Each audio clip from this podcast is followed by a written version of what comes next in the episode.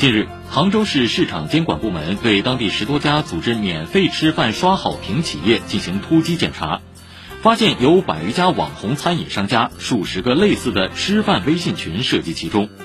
话匣子 FM 观点认为，有要求、有组织的让食客们到网红餐厅写出溢美好评，附上角度完美的照片，就可以享用免费大餐。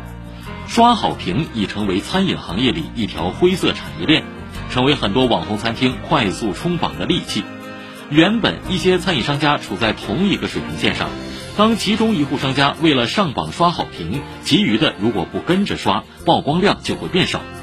在激烈的市场竞争里，商家最终选择了投机取巧、弄虚作假，不再精研菜品质量和服务提升，产生劣币驱逐良币的恶性后果。